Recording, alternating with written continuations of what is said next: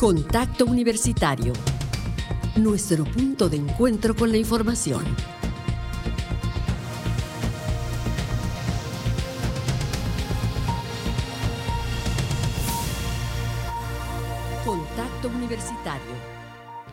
Muy buenas tardes, amigas y amigos de Radio Universidad. Qué gusto darles la bienvenida a la emisión de hoy de Contacto Universitario con la asistencia técnica de Manuel González en las transmisiones de radio y de Facebook. Le doy la bienvenida, le invito a quedarse con nosotros. Tenemos mucha información para contarle a lo largo de los próximos 60 minutos. El presidente eh, López Obrador dio a conocer hoy que su gobierno ha firmado ya la compra de 13 plantas de generación de energía eléctrica a la empresa española Iberdrola por un monto total de 6 mil millones de dólares. Indicó que con esta compra la Comisión Federal de Electricidad tiene ahora el 55% de la capacidad de generación de energía eléctrica en el país y consideró que a través de este proyecto se va a garantizar que no haya aumentos en el precio de la luz para los mexicanos. Comentó que la empresa española tendrá que pagar alrededor de mil millones de dólares en impuestos y que ya sobre eso trabaja el sistema de administración tributaria. Iberdrola ha informado que con esta operación pasa al gobierno el 48% de sus 27 plantas, las 27 plantas que tenía hasta antes de esta operación comercial. Y representa esta eh, transferencia el 77% del total de su participación en el mercado de generación eléctrica. Por lo tanto, bueno, la visión y la política energética del actual gobierno federal pues da un paso adicional. Esto que se había platicado desde hace algunos meses y que puso a ambas eh, estructuras de opinión y de propaganda pro 4T y anti 4T en aprietos, porque de la noche a la mañana, ante ese acuerdo y ese anuncio, pues quienes defendían la presencia de Iberdrola como generador eh, particular privado de energía en el país, eh, pues tuvieron que cambiar postura.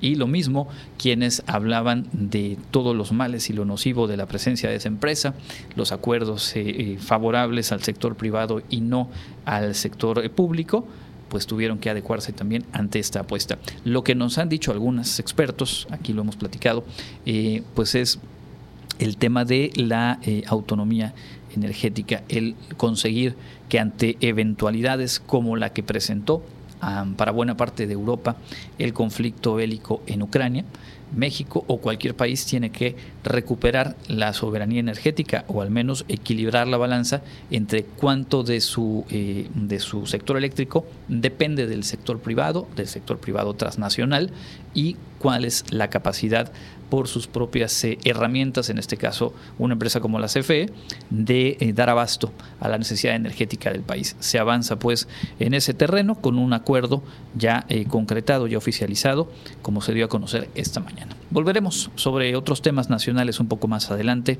Ahora mismo vamos a la información universitaria y tenemos ya en la línea telefónica a mi compañera Jensi Martínez, que hace unos minutos estuvo presente en la ceremonia de toma de protesta del director de la Facultad de Ingeniería. Jensi, buenas tardes, cuéntanos por favor. Hola Andrés, buenas tardes. Así es, hoy me tocó estar en esa toma de protesta de la Facultad de Ingeniería, a la cual estuvo, estuvieron presentes directivos, académicos y universitarios en esta reunión que se hizo en el auditorio, en el aula magna de esta facultad.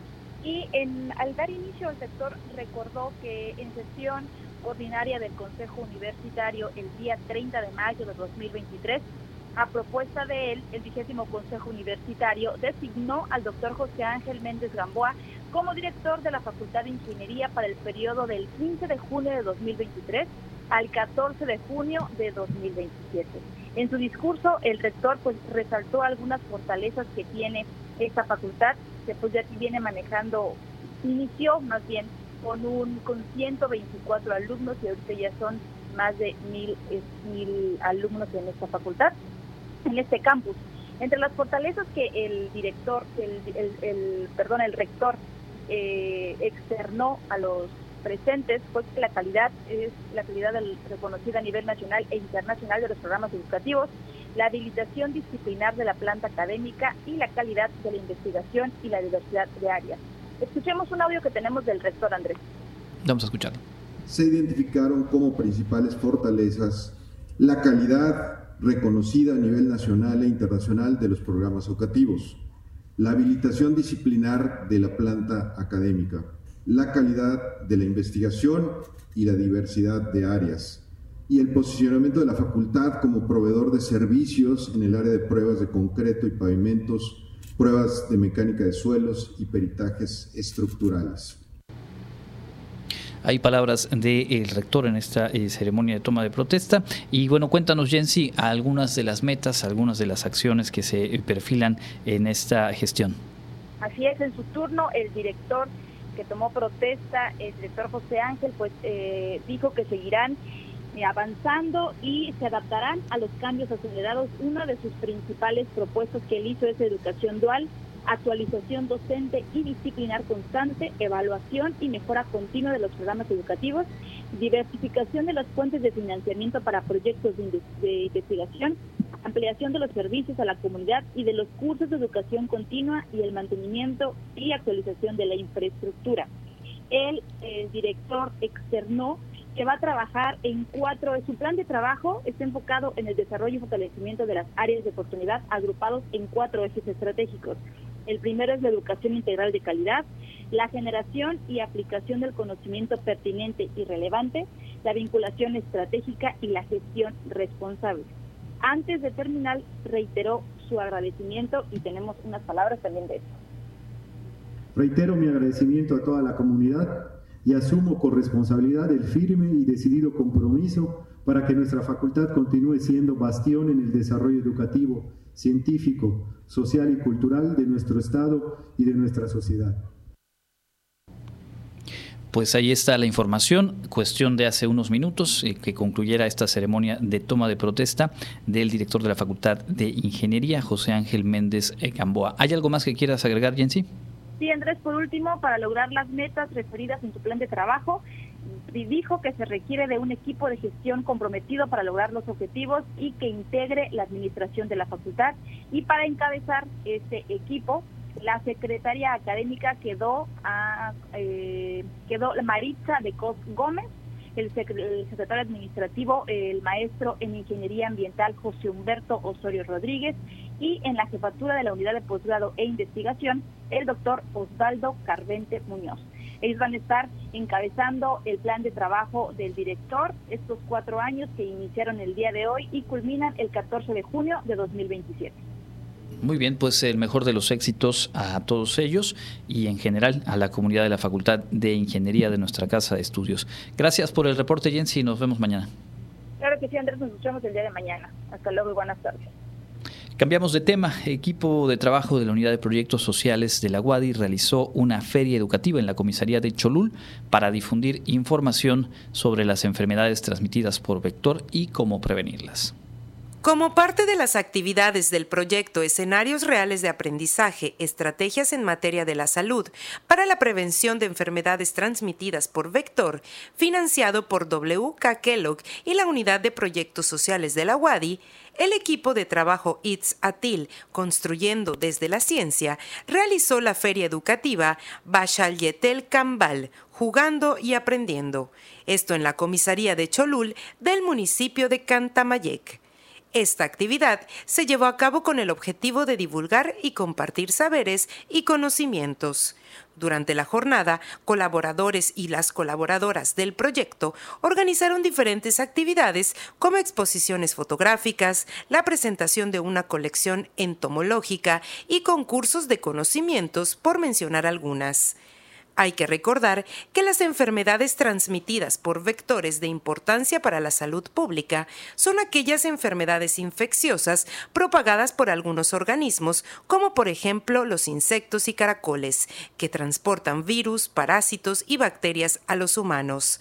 Estas enfermedades representan una alta carga de morbilidad y mortalidad para las personas, sus familias y las comunidades, así como altos costos y sobrecargas de los sistemas de salud de los países. Esta feria educativa Bachal Yetel Cambal, jugando y aprendiendo, se llevará a cabo durante el mes de junio y julio en otros municipios de Yucatán, como lo son Chocholá, Opichén, Tecó, Joctún, Tzibichaltún y Temash. Para Contacto Universitario, Clarisa Carrillo. En días pasados, la primera de las escuelas incorporadas a la UADI recibió la certificación como espacio libre de humo y emisiones. Es resultado de un proyecto piloto con el que la universidad extiende acciones de protección de la salud y el ejercicio de este derecho a ambientes libres de humo. La Escuela Preparatoria EDAI Freinet, plantel incorporado a la Universidad Autónoma de Yucatán, recibió su certificación como espacio libre de humo y emisiones. Al respecto, la responsable del programa de espacios 100% libres de humo de tabaco y emisiones en la UADI, Naomi Trejo, detalló por qué este distintivo es importante en las instituciones. Es una, una eh, ola expansiva ¿no? de difusión. Realmente eh, la problemática de las escuelitas es a raíz de la aparición de los vapeadores. Entonces, a raíz de eso, de que llegan estas estrategias diferentes por la industria tabacalera, es que comienza ya la sociedad educativa a preocuparse por protegerlos. ¿no? De ahí nosotros con la difusión de lo que estamos haciendo en la universidad, pues a través del Departamento de Escuelas Incorporadas nos llega la solicitud para trabajar con una escuelita incorporada, que en este caso el EDAI, y dijimos, bueno, pues vamos a pilotear ya el, esquema que trabajamos en la UADI para reconocer nuestros espacios, podemos replicarlo en una escuela incorporada, ¿no? Y es impresionante eh, la magnitud de este proyecto porque nosotros quizás pensemos, no, pues vamos a beneficiar nada más a la prepa, pero aquí en el caso del de EDAI tenemos maternal, primaria, secundaria y preparatoria, ¿no? Apuntó que se espera que en este ciclo escolar se realice el proceso para la certificación de las más de 50 escuelas incorporadas a la UADI. Te puedo mencionar este, en el Rogers, ¿no? que también son comunidades escolares muy grandes y que pues bueno van a, ayudar de manera sustancial en todo el estado. ¿no? Entonces hasta ahí llegamos con la responsabilidad social universitaria. De algo pequeñito que solo en nuestra casa, pero ya estamos haciendo este, pues ya algo expansivo. ¿no? Como se recordará, el programa institucional Espacios 100% libres de humo de tabaco y emisiones de la UADI tiene como objetivo reducir de manera continua y sustancial la prevalencia del consumo de tabaco y la exposición al humo del mismo al interior de la universidad. Esto para proteger la salud de todas las personas que acuden diariamente a las instituciones de esta universidad. Para Contacto Universitario, Clarisa Carrillo. Y completamos este bloque de información con una convocatoria abierta en la Facultad de Enfermería para un diplomado justo en acciones de enfermería neonatal. Del 11 de agosto al 30 de noviembre de 2023, en la Facultad de Enfermería de la UADI será impartido el Diplomado en Enfermería Neonatal dirigido a enfermeros generales, licenciados en enfermería y enfermeros especialistas. Su objetivo es aplicar el proceso de atención de enfermería en los cuidados del recién nacido para prevenir posibles complicaciones, además de aumentar la supervivencia sin secuelas para este sector de la población. Durante este diplomado se verán temas como introducción a la neonatología, fisopatología, RCP neonatal, introducción a ventilación mecánica, mediación y procedimientos selectos, entre otros. El periodo de registro para las personas interesadas será del 19 al 30 de junio y el periodo de inscripción del 3 de julio al 8 de agosto.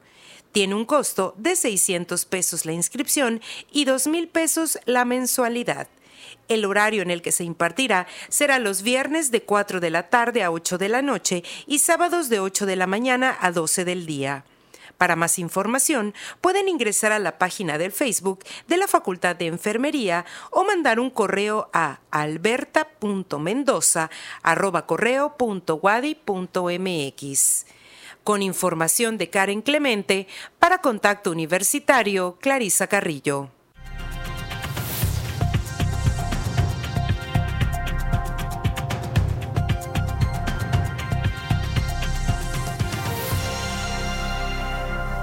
Continuamos en contacto universitario a través de las frecuencias de Radio Universidad y saludando a quienes se suman a través de las plataformas digitales de nuestra casa de estudios en este espacio de entrevista que nos da mucho gusto hoy recibir a la doctora Marcela Zamudio Maya, directora general de Desarrollo Académico, porque este fin de semana pues llega una fecha importante para las y los aspirantes a ingresar a los programas de licenciatura de nuestra institución. Bienvenida doctora, gracias por acompañarnos. Gracias a ustedes por la invitación y darme la oportunidad de poder platicar con la sociedad en general sobre este proceso. Justamente esa es la, intención. Sabemos que es un momento en el que la atención de, las y los aspirantes, de las familias y en general de la sociedad, pues se pone en el proceso con el cual pues se define eh, quiénes de los aspirantes logran este ingreso a la universidad. Y creo que vale la pena partir del examen, el, el famoso Exani 2, que es el instrumento que se va a aplicar y que se ha venido aplicando en ya varios años. Cuéntenos un poquito de cuál es la institución que lo diseña, cómo está construido y cuál es el mecanismo con el cual se, aplica. Sí, gracias. El, eh, el, examen se conoce como el Exani 2 para el nivel de licenciatura y es diseñado por el Ceneval, el Centro Nacional de, Evaluación. Este, eh, em, el Ceneval para conformar estos exámenes, lo que hace es eh, reunir comités de diferentes áreas de todas las instituciones de educación superior y los invita a formar parte para diseñar los eh, reactivos que, llevan los exámenes. Y con eso el, Ceneval ya cuenta con una infinidad de, de reactivos los cuales cuando va a emitir algún examen eh, para alguna institución, bueno, se usa un software especial que ellos tienen y eh, sale, se diseña ya, digamos, la, prueba, Entonces, esto hace que cada prueba es totalmente diferente. En ninguna institución se repiten. Pudiera repetirse algunas preguntas, ¿sí?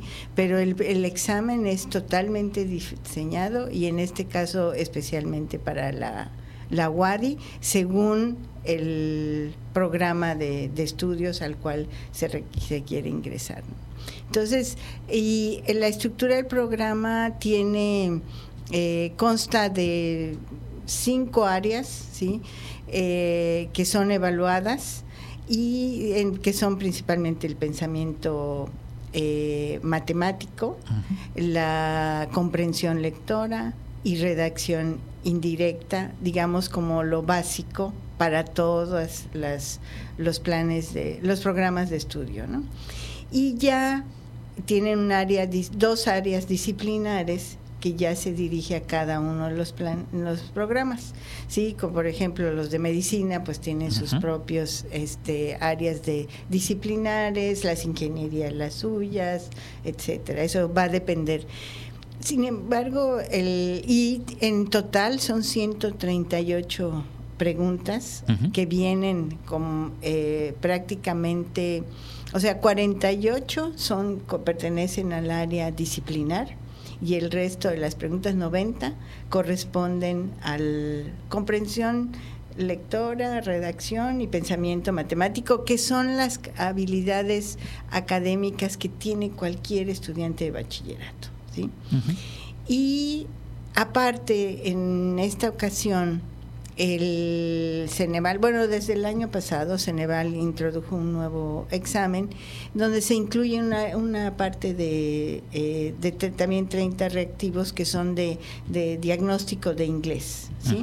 Pero este no entra en la calificación del examen. Esto es importante aclararlo. Sí. Es solamente como un diagnóstico. Exacto, es un diagnóstico que nos da el puntaje Ceneval y, nada más, ¿sí? Pero lo que sí entra en el índice de Ceneval, que es la, lo que se va a utilizar para la, el análisis y la selección, este, ese comprende las cinco áreas que yo mencionara tres básicas para todos los programas y dos disciplinares según el de acuerdo al programa de acuerdo al, programa. al que buscan ingresar creo que es importante también mencionar que eh, una vez aplicadas las pruebas la eh, calificación también es trabajo del propio Ceneval. Y, un poco comentar de qué manera se establecen los rangos famosos y la puntuación, que finalmente es, la que determina ¿no? en, qué lugar se ubica cada aspirante. Sí, la calificación, bueno, estos exámenes están eh, en cada una de las sedes eh, hay personal de Ceneval que supervisa la aplicación del examen y ahí mismo ellos recolectan los exámenes y esto ellos se, lo llevan, hacen la evaluación a través, bueno, esos instrumentos que tengan y posteriormente ellos nos mandan las calificaciones ya de, eh, de todos los aspirantes.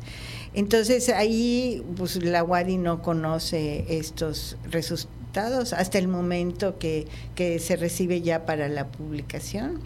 Y entonces en lo que sí... Eh, en, realmente la calificación no es una calificación aprobatoria o reprobatoria, es un índice, una, un puntaje, ¿sí? que eh, lo que nos permite es seleccionar hasta dónde podemos admitir de acuerdo al cupo que tenemos en la universidad, ¿sí?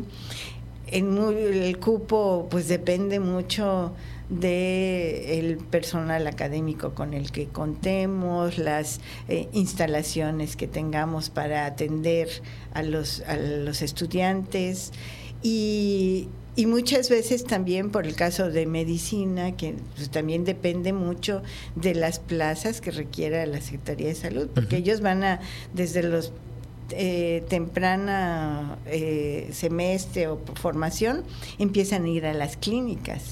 Entonces no hay lugar para todo el mundo. Entonces, esto hace, es una combinación de varias cosas que definen el cupo que podemos realmente ofrecer como universidad. Entonces, lo que se hace es, y por eso se ven diferencias de que en esta carrera el puntaje fue de aceptación fue muy alto y en otros fueron muy bajo, ¿sí? Porque hay licenciaturas donde pues a veces no se cubre el total del cupo y este y pues acepta a todos los que aspiraron a, entrar, ¿no? Entonces, el, la diferencia en puntaje se debe precisamente a que dependiendo de dónde se cortó, de acuerdo al cupo que se tiene, nada más. Correcto. Eh, hablando de los programas eh, eh, que oferta la, la, universidad, le pediría recordarnos cuál es el número de licenciaturas que imparte la, la, UADI y también el número de aspirantes que están registrados y que están ya pues en esta recta final de su preparación para presentar ya sea el sábado o el domingo de esta misma semana. Sí, tenemos actualmente 14.307 aspirantes ¿sí? Eh, registrados en el, en el sistema y que deben estar descargando en este momento sus pases de ingreso. Y el eh, en, para eh, esos 14.307 es, están aspirando a ingresar a alguna licenciatura presencial de las que tenemos escolarizadas, ¿sí? Porque realmente Wadi tenemos 47, pero dos de ellas son en modalidad virtual. Entonces, ellos tienen, eh, en estas licenciaturas se tiene un proceso diferente de ingreso pero en las, las 45 están repartidos 14.300. 307. Y ya lo decía usted, ¿qué deberían estar eh, haciendo? ¿Qué es lo que deben saber? Recomendaciones generales y dónde visualizar a detalle y la recomendación es revisarlo bien a conciencia, más de una vez, echar mano de amigos, familia, para estar todos tranquilos y seguros de que todos los datos que deben conocer los tengan claros eh, para el sábado o domingo, según les corresponda. Sí. sí, yo creo que en este momento es importante que, se estén preparando para, para todo esto, porque eh, sí suele suceder que llegan o tarde o, se les olvidó algún documento o el documento que eh, seleccionaron en ese momento no era el adecuado, ¿no? Esto desde la convocatoria y en las redes sociales se ha estado haciendo hincapié en los documentos que deben llevar. Entonces sí es importante que revisen y los tengan ya por separado para y listos en una bolsita para llevarlo el día que corresponde. Y por otro lado, también, eh, bueno, desde luego eh, descargar el, el, pase de ingreso, que se les va, eh, pues si no lo llevan, es no van a poder. Descargarlo para informarse y para presentarlo al momento de llegar a la sede. Exacto. En el pase de ingreso, precisamente, está toda la información en cuanto al horario, la sede que les corresponde, el, este, incluso hasta el salón, o sea, está todos, los, detalles para poder llegar. Eh, lo que es, eso es importante eh, revisarlo con tiempo, porque eh, y asegurarse de conocer la ruta, de cómo vamos a llegar, qué camión voy, vamos a tomar para llegar a la, a la sede porque sí, les comento que sí ha habido situaciones que llegan a otra sede y que no les correspondía, entonces ya llegan tarde. Claro, sí, y, pues ya tan tarde que a veces no pueden ingresar, ¿no? Entonces sí es recomendable que revisen en su, en su pase de ingreso. Está la ubicación de la dependencia donde de la sede este en el pase de ingreso pero también pueden consultar las redes sociales de la universidad sí ahí se están compartiendo rutas de acceso y llegada a las diferentes sedes. Eh, están las recomendaciones de los documentos que deben llevar. Y algo que es o sea, además de prepararse para, para el ingreso, digamos, a la sede, es importante también que, se preparen anímicamente, ¿sí? Procurar hacer eh, cuestiones que no los estresen más, ¿sí? sino que busquen la forma que puedan eh, mantenerse tranquilos. ¿sí?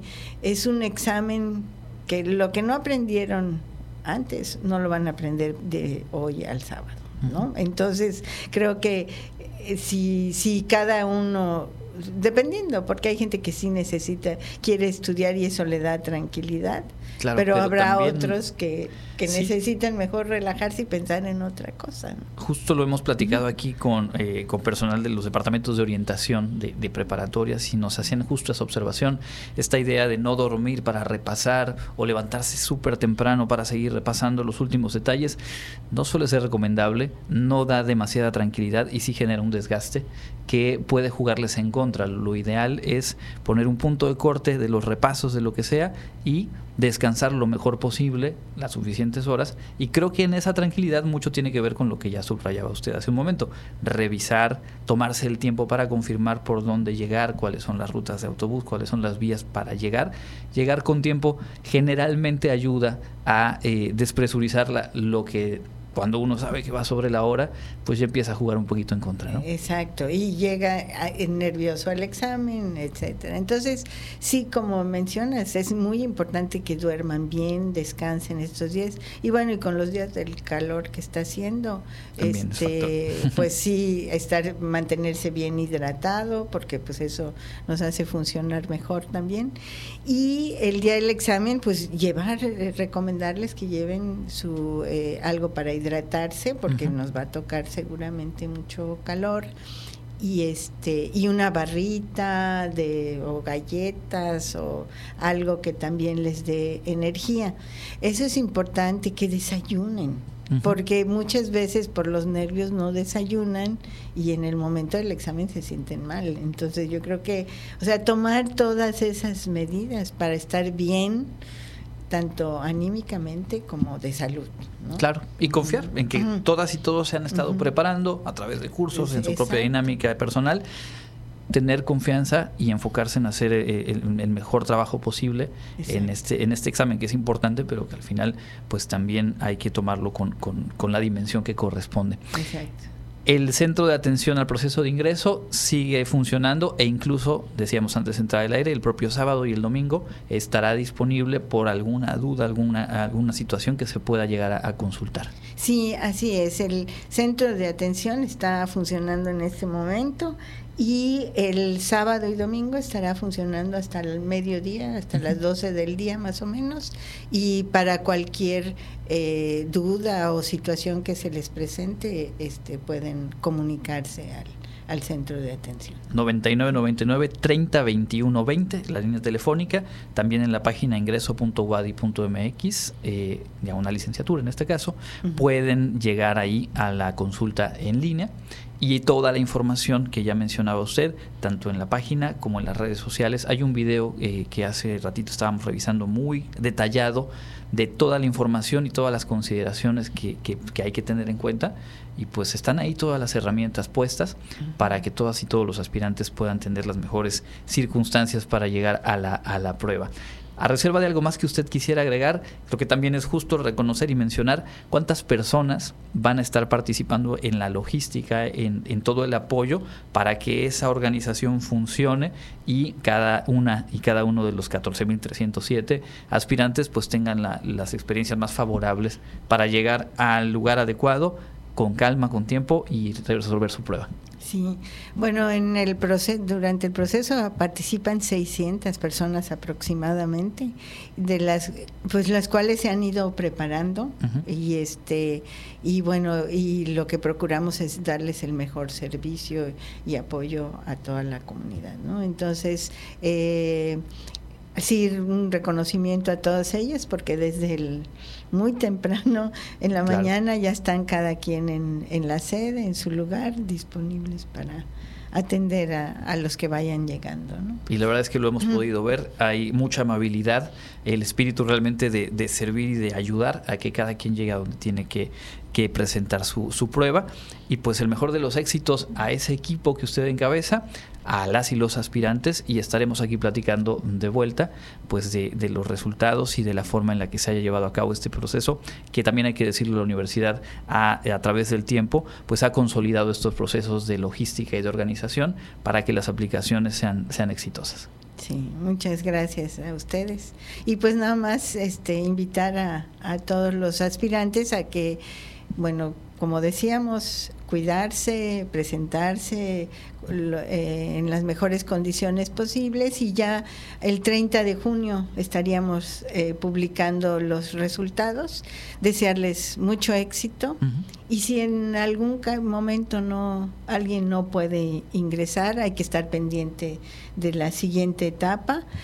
O pues también tenemos muchas este, otras opciones en el Estado y vale la pena pues pensar también en ellas, que no se sientan frustrados.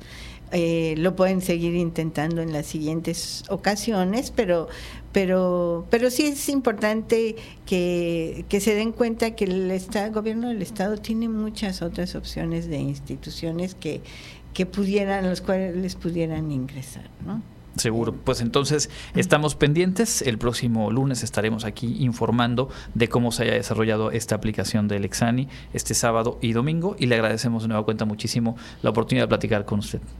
Gracias. Es la doctora Marcela Zamudio Maya, directora general de Desarrollo Académico, platicando aquí en Contacto Universitario. Hacemos una pausa y volvemos. Tenemos más información.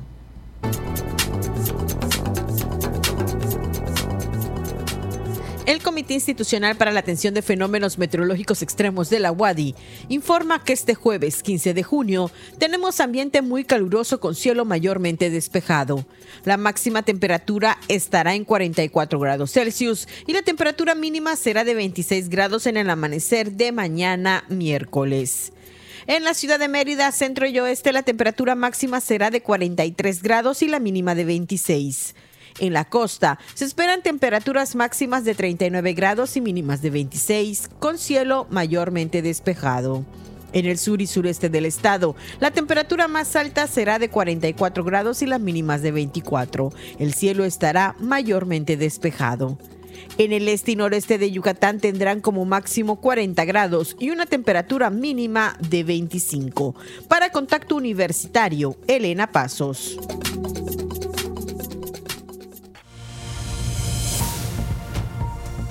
Contacto Universitario, nuestro servicio informativo en radio.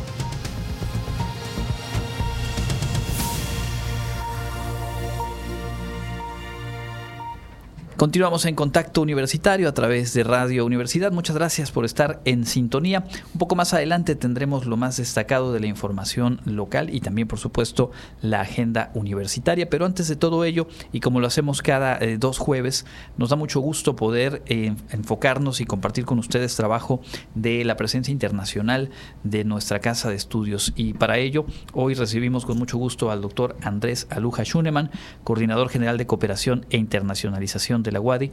Doctor, hacía tiempo que no teníamos oportunidad de platicar con usted, pero hemos seguido de cerca el trabajo de la coordinación. Bienvenido.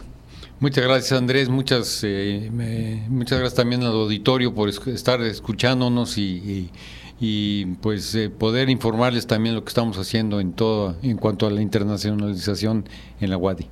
En este ciclo dentro de Contacto Universitario hemos hablado con diferentes profesores, académicas, académicos y hemos sabido de proyectos vigentes, de presencia internacional, pero también hemos podido informar a lo largo de este semestre de acciones concretas de eh, pues algunos nuevos vínculos u otros que se vienen consolidando.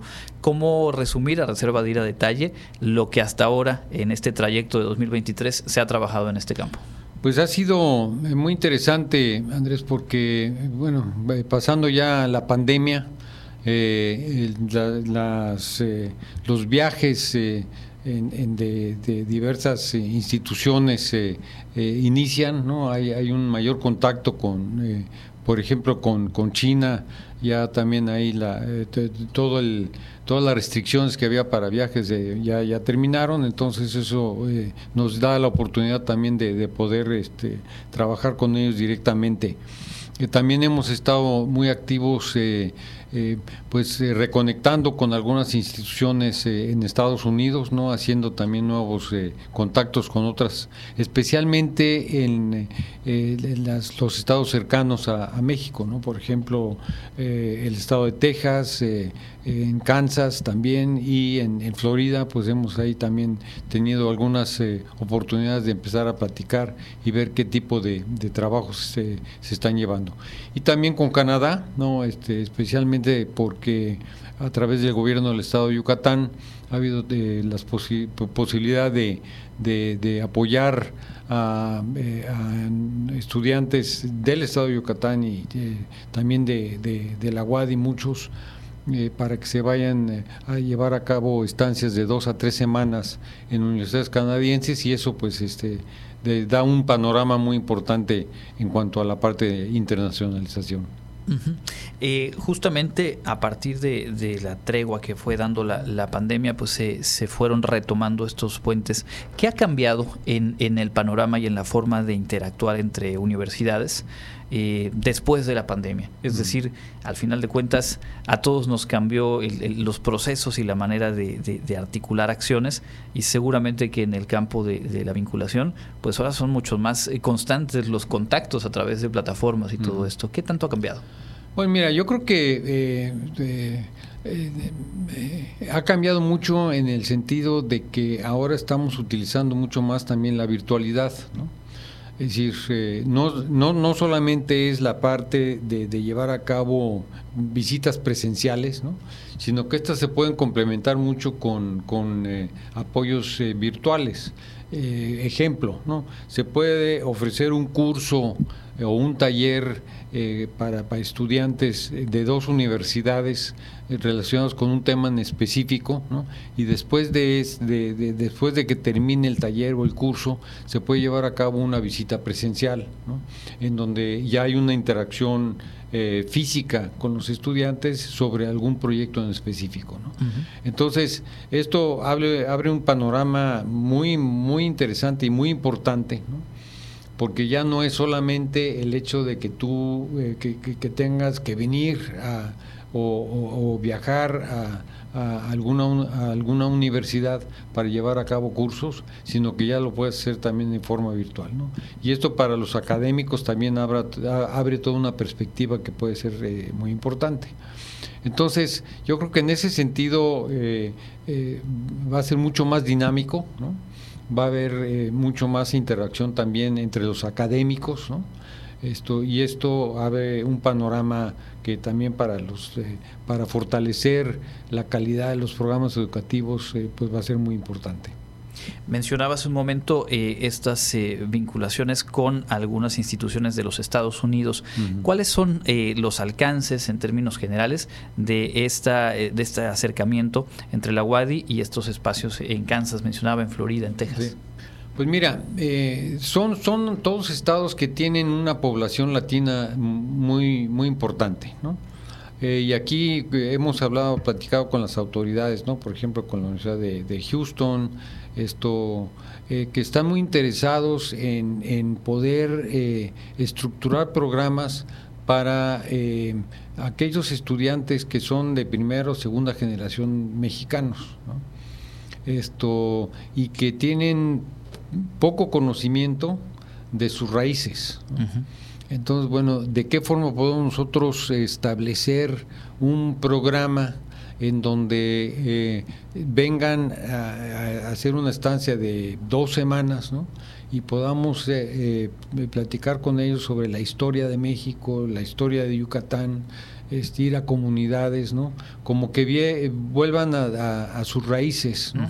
Esto y que pues hay muchos que hablan español, pero que no lo escriben o que hablan español eh, a medias, ¿no? Entonces, de, qué forma podemos nosotros apoyar para fortalecer eh, eh, esas raíces que para ellos también son muy importantes, ¿no? Entonces, esa es una, una área que estamos considerando y hemos platicado también con, con, específicamente con la Universidad de Houston de, cómo podemos estructurar programas de ese tipo, ¿no? con la Universidad de Kansas, eh, también, perdón, en la Universidad de Missouri en, Kansas, eh, también hemos eh, platicado sobre esto porque también existe esta esa necesidad por parte de las universidades, ¿no? Entonces, por la población latina y que pues ellos tienen mucho interés en que esta esta esta raíz no se pierda, Entonces, son son áreas de oportunidad para nosotros, esto y que y que sí sentimos que podemos apoyar mucho a, pues, a la diáspora ¿no? que, que, existe que, que, vive en Estados Unidos y que necesita no perder ese contacto tan importante ¿no? y que además eh, yo me imagino que en un contexto como el que se viene viviendo en los Estados Unidos desde hace varios años, este volver a la raíz de lo latino, de lo mexicano y a partir de ello también hacerlo valer y un poco eh, afrontar posturas políticas y mensajes, discursos eh, pues que, buscan segregar, creo que también suma ¿no? a, la cohesión de la propia comunidad de estas universidades. Totalmente, ¿no? Si, si hay comunidades esto en donde, bueno, sí es muy difícil el, convivir, ¿no? Eh, por, por, por, todas las... Eh, todas las expresiones que de, odio que existen en, en, muchos en muchos lados, ¿no? Este, aquí también tuvimos desgraciadamente algunos casos eh, en donde estudiantes nuestros que estaban en movilidad en algunas de las universidades se regresaron precisamente porque no, no se sentían bienvenidos en la universidad o no inclusive tuvimos un caso en donde hubo eh, el famoso bullying, ¿no? Entonces, esto, yo creo que este tipo de, de, iniciativas por parte de las universidades de, de, fomentar ¿no? Esta, este, este amor o esta identificación de sus raíces es muy importante. Y hablando de eh, territorios un poco más distantes, pero cercanos en la vinculación, eh, ¿qué perspectivas con instituciones eh, en China, con instituciones en Europa que finalmente también son espacios a los cuales la universidad ha, tenido ya presencia y las condiciones se vuelven más favorables? ¿no? Sí, mira, con, con China recibimos recién la, la visita de East China Normal University, con la cual hemos tenido ya muchos años de colaboración. De hecho, es la cuarta visita que, nos hacen eh, las autoridades, ¿no? Y encontramos áreas también muy, muy importantes de colaboración o de potencial colaboración eh, eh, relacionados mucho con la parte ambiental. Esto, la ECNU está situada en la ciudad de Shanghai, ¿no? y tiene algunas problemáticas muy parecidas a las que tenemos aquí en Mérida. ¿no? Esto se, comentaba mucho esta parte de la isla de calor, ¿no? Si Mérida se ha vuelto una isla de calor, ¿no? por muchas razones, ¿no? Esto, y, y, en, en, Shanghai también lo han hecho y han hecho esfuerzos muy importantes para, por ejemplo, reforestar eh, y crear eh, eh, sistemas dentro de la misma ciudad que, que, van a mitigar el, calor, ¿no? Y un calor como el que estamos pasando ahora, sí, que, que, es, son muy peligroso también para la, para la población. La otra parte que han hecho ellos han tenido eh, fuertes problemas de, contaminación ¿no? de, agua, ¿no? que aquí algunos de nuestros mantos freáticos también son altamente contaminados. Entonces ahí hemos encontrado también áreas de, de, interés mutuo eh, que vamos ahora a, fomentar a, acercar a los investigadores que están en estas áreas para, para poder llevar a cabo proyectos eh, conjuntos. Eh, en, con Europa, bueno, con las universidades de Alemania y de Francia hemos trabajado también eh, en estos meses fuerte para crear programas de doble titulación, especialmente en, en, licenciatura y de doble título en, en posgrado. ¿no? Entonces, pues hay, hay, hay, hay muchas, eh, muchas actividades, ¿no? Esto, y pues nosotros contentos porque eh, sí sentimos mucho que, que la Universidad Autónoma de Yucatán se está posicionando como una, una universidad que, que, atrae a los estudiantes eh, de Europa mucho, ¿no? Esto, y de, de China también este, este próximo semestre ya vamos a nuevamente a tener un nuevo un, estudiante que hace cuatro años que no teníamos estudiantes de, allá no y esto pues nos va, va, a ayudar también mucho no un punto también aquí Andrés que queremos eh, que me gustaría mucho hacer hincapié es que también estamos trabajando mucho ahora con eh, educación media superior. Esto y ahí también abrir eh, diversas opciones para que desde la misma preparatoria tengan estas oportunidades los estudiantes de llevar a cabo procesos de movilidad eh, como el que llevamos a cabo a, eh, principios de año con la Universidad de eh, con la con Pompano High School en, en, Florida. Este ahora también va a haber una posibilidad de, de hacer algo parecido con Francia, ¿no?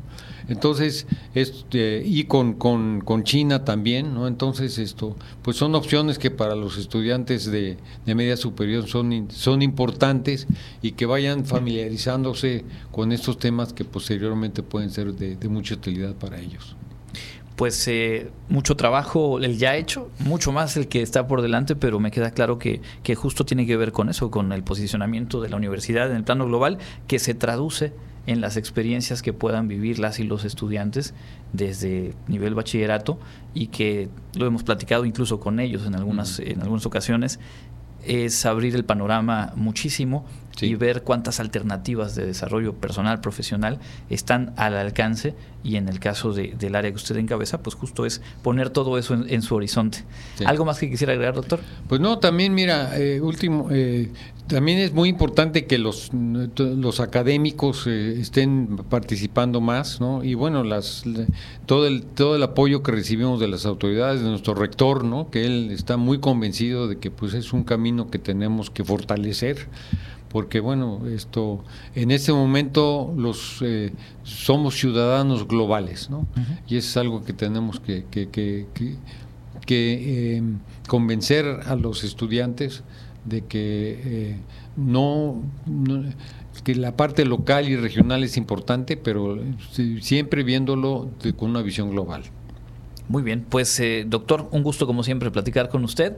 Estaremos en dos semanas abordando algún otro aspecto de internacionalización y ojalá pronto de nueva cuenta charlando con usted. No, pues muchísimas gracias, muchas gracias al auditorio y pues estamos en contacto.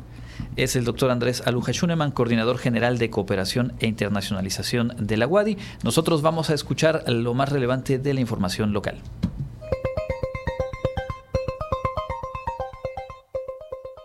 En información local, los apagones en Yucatán ocasionados por las fallas de la Comisión Federal de Electricidad generan pérdidas muy significativas e incuantificables para los sectores productivos como la industria, comercio y servicios.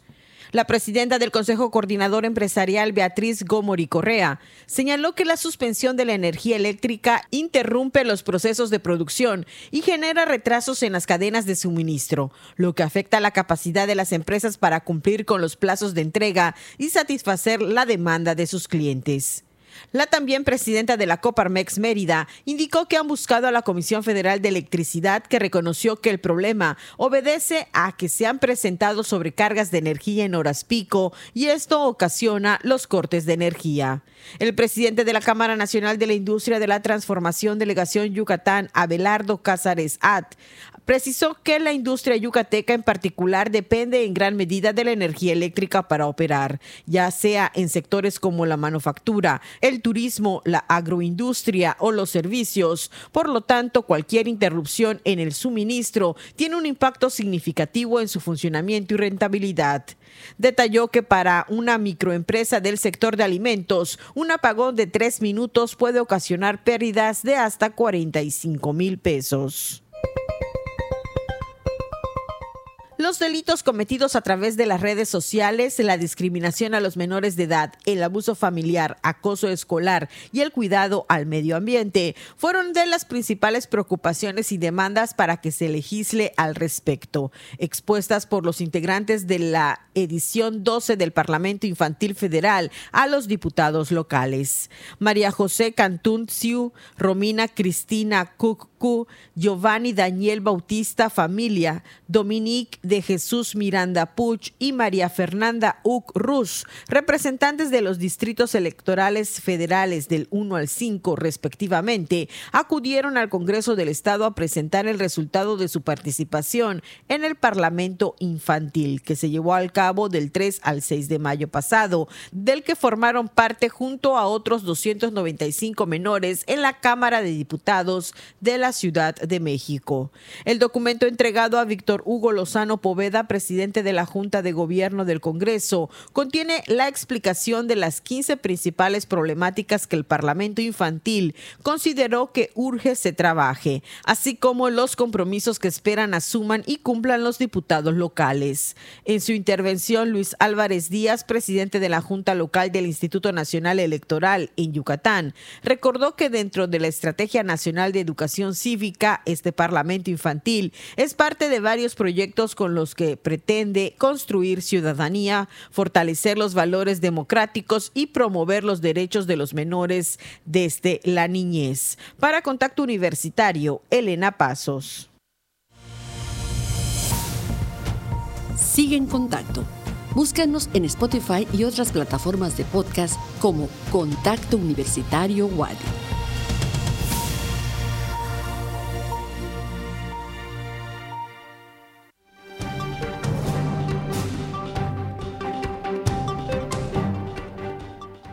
Ámbito internacional, en el sur de los Estados Unidos, Fuertes vientos y posibles tornados derribaron árboles, dañaron edificios y sacaron vehículos de una autopista este miércoles, mientras poderosas tormentas atravesaban desde Texas hasta Georgia. El Servicio Meteorológico Nacional informó que las amenazas de tormentas severas podrían persistir unos días más, con el mayor riesgo en el sur de Alabama y Georgia, hasta la franja noroeste de Florida, así como en Oklahoma y partes del norte de Texas y el sur de Kansas. Se están emitiendo avisos de tornado con ráfagas de viento huracanado superiores a los 145 kilómetros por hora. También ha caído granizo de gran tamaño en algunas zonas. Felicia Bowser, meteoróloga a cargo del Servicio Meteorológico Nacional en Florida, dijo que el extenso sistema de tormentas no tiene precedentes para esta época del año.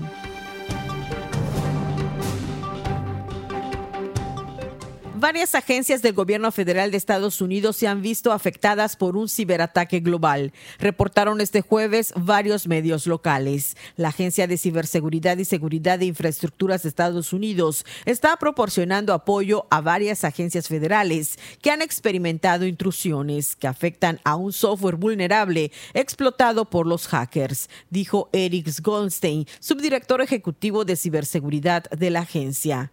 No estaba claro de inmediato si los piratas informáticos responsables de violar las agencias federales era un grupo de ransomware de habla rusa que se ha atribuido numerosas otras víctimas en la campaña de hacking. Sin embargo, la empresa de seguridad Mandiat señaló que el ataque proviene de hackers chinos y que cientos de organizaciones de todo el mundo, casi un tercio de ellas gubernamentales, se han visto afectadas. Pero la noticia se suma al creciente número de víctimas de una campaña de piratería informática que comenzó hace dos semanas y ha afectado a importantes universidades y gobiernos estatales de Estados Unidos. La oleada de hackeos aumenta la presión sobre los funcionarios federales que han prometido hacer mella en el azote de los ataques de ransomware que han afectado a escuelas, hospitales y gobiernos locales de todo Estados Unidos. Para Contacto Universitario, Elena Pasos.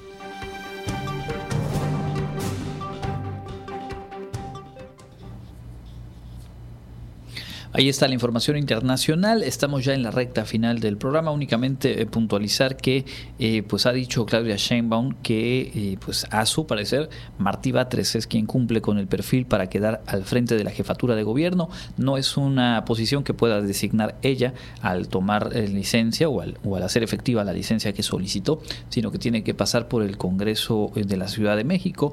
Pero pues todo parece indicar con ese mensaje, incluso una declaración al respecto del propio secretario de gobierno actual, Martí Batres, diciendo pues que dará seguimiento a las obras en proceso y que mantendrá el diálogo con todas las fuerzas políticas, pues básicamente queda ya establecida la ruta.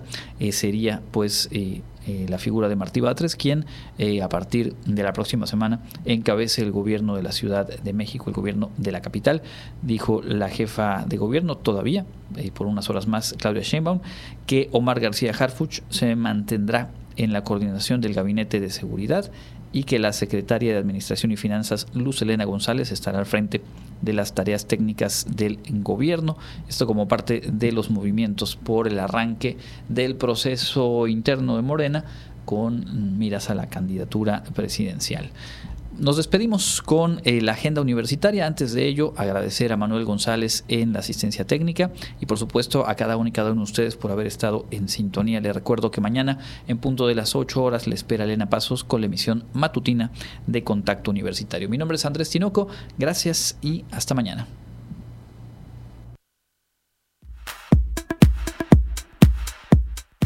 Amigos, enseguida les presento las próximas actividades de nuestra Universidad Autónoma de Yucatán. ¿Te gustaría ser donador de Fundación Wadi AC y no sabes cómo? Puedes pedir informes al correo fundacionwadiac.gmail.com o al teléfono 9992 68 57 17 de lunes a viernes de 9 a 4 de la tarde. O bien puedes visitar la página de Facebook Fundación Wadi AC. Contribuyamos a que más estudiantes concluyan sus estudios. La incubadora de alto impacto WAD Imagine de la Universidad Autónoma de Yucatán tiene el curso perfecto para ti. Inscríbete a nuestro próximo curso Gestión Inteligente del Capital Humano. Convierte el área de recursos humanos en un motor de impulso para el logro de los objetivos. Los cursos son los sábados de 9 a 14 horas. Inicia en el mes de agosto. Mayor información al correo teresa.chavarría.correo.wadi.mx. Comunica a todos los aspirantes a alguna de nuestras licenciaturas la programación de exámenes por fecha. Revisa detalle la información en tu pase de ingreso. En caso de cualquier duda, comunícate al CAPI de lunes a viernes de 9 a 15 horas marcando el 9999 302120 o consulta en la página de Facebook Wadi Ingreso Licenciatura. La Universidad Autónoma de Yucatán, a través de la Facultad de Economía, invita al público en general a la sesión del seminario permanente Cambio Económico, Desarrollo y Sustentabilidad. En esta ocasión, el maestro Carlos Augusto Evia Cervantes impartirá la conferencia magistral Impacto Económico del Turismo en Cenotes y Cavernas. La cita es el viernes 30 de junio de 9.30 a 11 horas en el auditorio de la Facultad de Economía. Para mayor información puedes escribir al profesor Dr. Javier Becerril al correo javier.becerril@correo.wadi.mx. Te invitamos a formar parte del diplomado con opción a titulación Abordajes educativos para la construcción de la cultura de paz, que inicia el 30 de junio y tiene una duración de 12 horas. Mayor información puedes escribir al correo carrillo.trujillo.gmail.com. Esto ha sido lo más relevante de la agenda universitaria. Mi nombre es Fabiola Herrera Contreras, Comunicación Digital, Audiovisual e Identidad.